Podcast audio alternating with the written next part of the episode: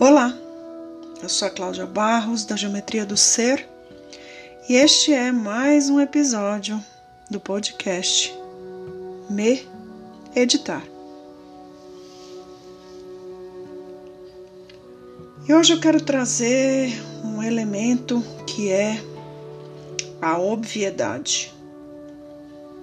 O óbvio, aquilo que a gente acredita que todo mundo já sabe. E quando me vem a palavra todo mundo, não tem como eu não lembrar da minha mãe. Minha mãe sempre dizia que eu não era todo mundo. E essa é uma frase que acredito que, embora eu tenha escutado muitas vezes, ela não é tão internalizada assim, porque afinal de contas, muitas vezes eu acho que todo mundo já sabe, sim. e acho que não sou só eu que acha, não.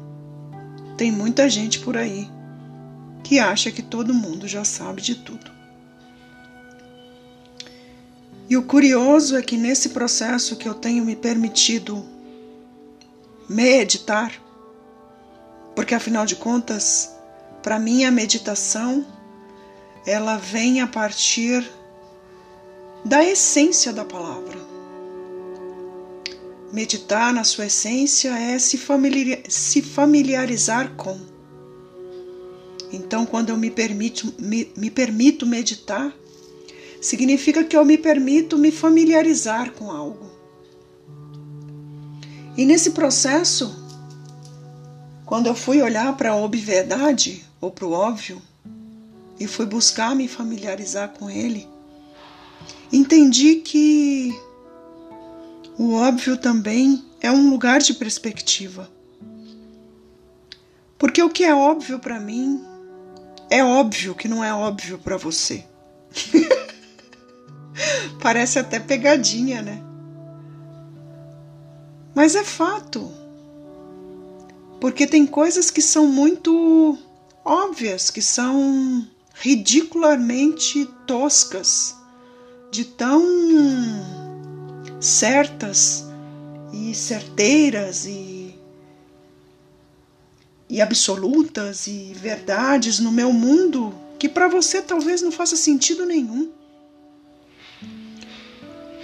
Hoje mesmo falava do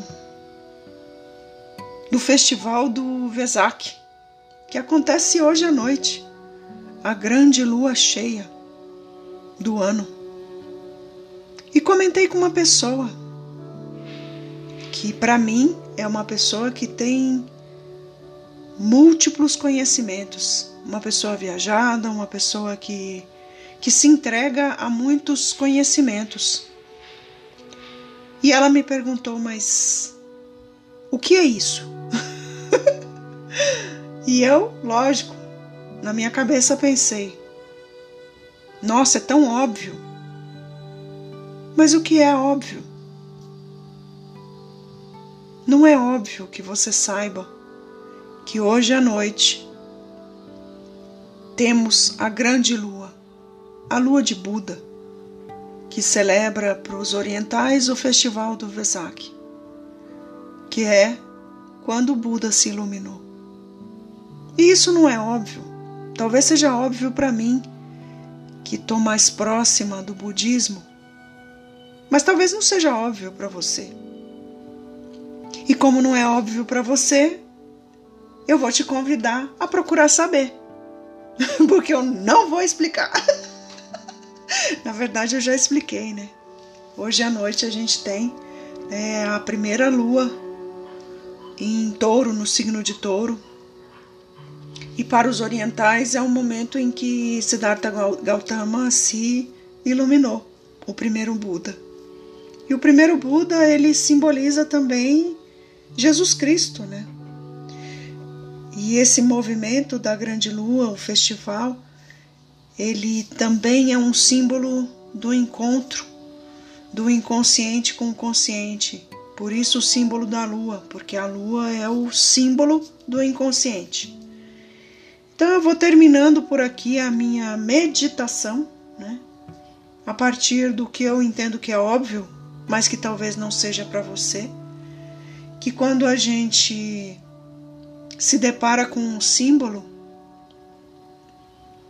que é importante que a gente entenda o que, que aquele símbolo quer, quer nos trazer.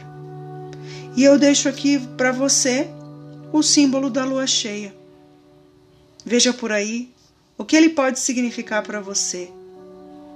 E eu te convido a não acreditar nas obviedades, porque o que é óbvio para você talvez não seja óbvio para mais ninguém. Gratidão por você estar tá aqui. Eu sou a Cláudia Barros da Geometria do Ser e você me encontra por aí nas redes sociais. A minha missão é ajudar as pessoas a entrarem em ação, a buscar integrar cada uma das partes da geometria do ser que somos, para que o nosso melhor projeto venha ao mundo. E eu espero por você no próximo episódio deste que é o podcast Me Editar. Gratidão.